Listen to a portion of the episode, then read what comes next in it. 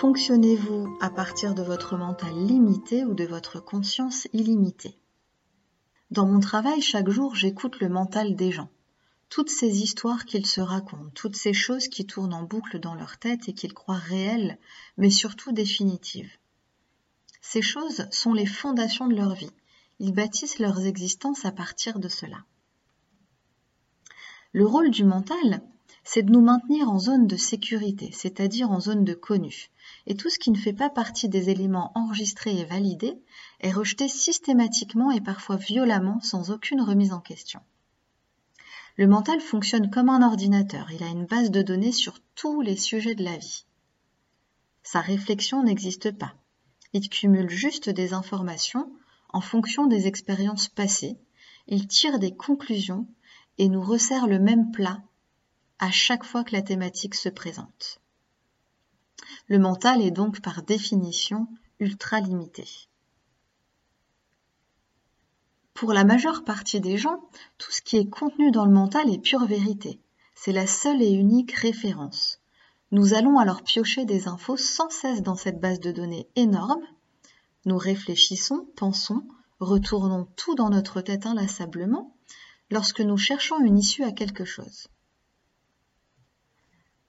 Mais absolument rien de nouveau ne peut donc arriver. Nous naviguons sans cesse dans une schématique de vie définie par tout ce que nous croyons, pensons être vrai, bon, sécuritaire.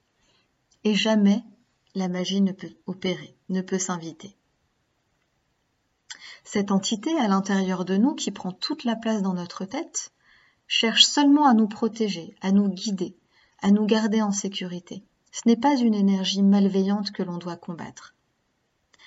Mais ces stratégies, si elles ont été salvatrices pendant un temps, peuvent réellement finir par nous nuire.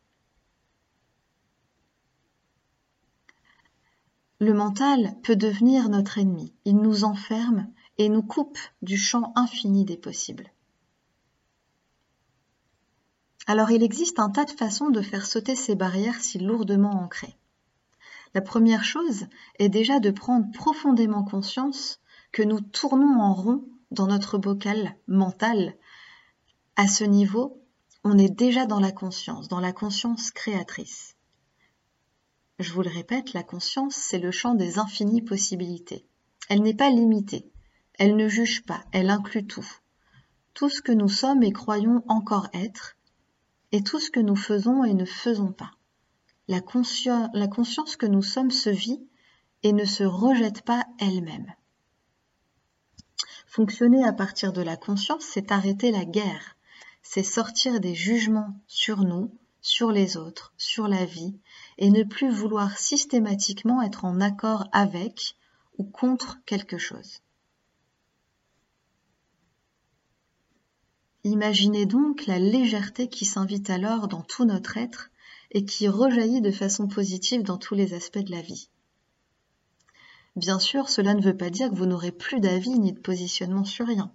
Cela veut dire que vous deviendrez capable d'accueillir les vérités, les points de vue, les conditionnements des autres, simplement pour ce qu'ils sont. Des croyances personnelles en lien avec leur histoire. Fonctionner à partir de la conscience, c'est stopper la quête d'une vérité absolue et considérer les vérités de tous. Vous prenez ce qui est juste et léger pour vous et laissez le reste comme un point de vue, intéressant ou inintéressant pour vous. Encore une fois, la conscience inclut tout. Elle embrasse la dualité de ce monde et regarde tout cela de plus haut. Elle ne juge rien, contrairement au mental qui juge tout, qui s'enferme, qui exclut tout et qui veut la guerre. Le mental, lui, comme je vous le disais, il divise, il distribue les bons points, cherche à être en accord ou pas d'accord. Et il est toujours prêt à découpiller sa grenade. Il est la dualité même. À chaque fois que vous sentirez cette énergie à l'œuvre, vous pourrez faire le choix de vous décoller de votre mental. On en a parlé dans un autre podcast. Vous devez allumer la conscience, vous observer. Parce que il n'y a qu'en étant dans cette posture d'auto-observation que vous pouvez prendre la responsabilité de tout ce qui se passe en vous. Alors, est-ce que vous allez continuer de fonctionner à partir du mental qui divise et qui veut la guerre? Ou est-ce qu'à ce moment-là, vous allez plutôt choisir d'être dans la conscience, d'accueillir les points de vue, d'accueillir les croyances des autres et les conditionnements, sans forcément déclencher la division et la séparation? Vous pouvez choisir de croire aveuglément les tirades du mental ou au contraire décider de les remettre en question et peut-être commencer à croire autre chose qui serait plus léger et porteur pour vous.